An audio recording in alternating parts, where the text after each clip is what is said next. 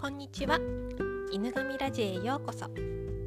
ドッグトレーナーの織江です。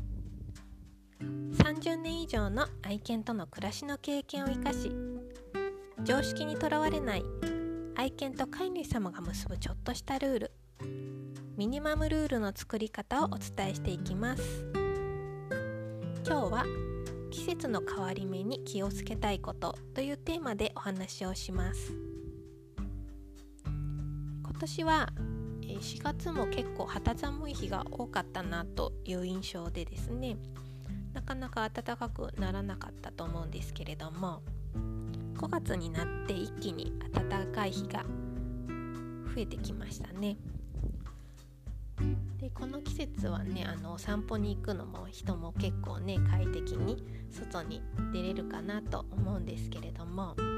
この季節ならではのちょっとねあのワンちゃんとのお散歩の時に気をつけていただきたいことをお話しさせていただきます。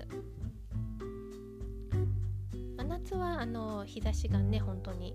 強いのと本当に気温自体がね暑いですからもう日中のお散歩はねあの行かないよっていう風にしている方がほ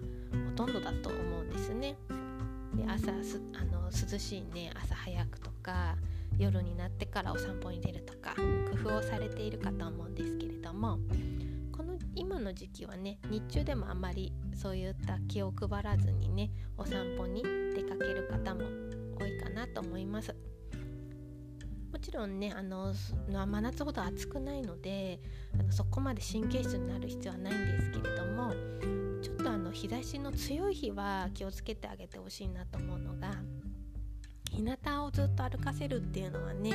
ちょっとあのやめてあげていただけたらと思います。人が歩いてる分にはあまりねそこまで暑いなって感じないとかねあとまあちょっとぐらいは我慢できるっていう感じだとしても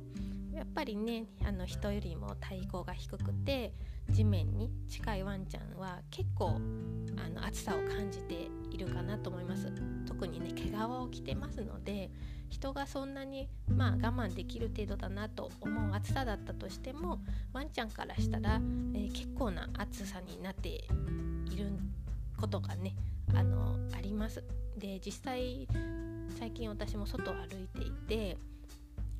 あの暑いね日向のところをねあの歩いていて暑そうにはははは言いながらね歩いてるワンちゃん結構見かけますので外とあのこういうあの季節、まあ、熱中症にすっごいねなりやすいかっていうとそうではないですがやっぱりねちょっとあのそういう気遣いをしてあげないとワンちゃんはね、あの意外と辛い思いをしてお散歩してるなんてこともあるかなと思いますので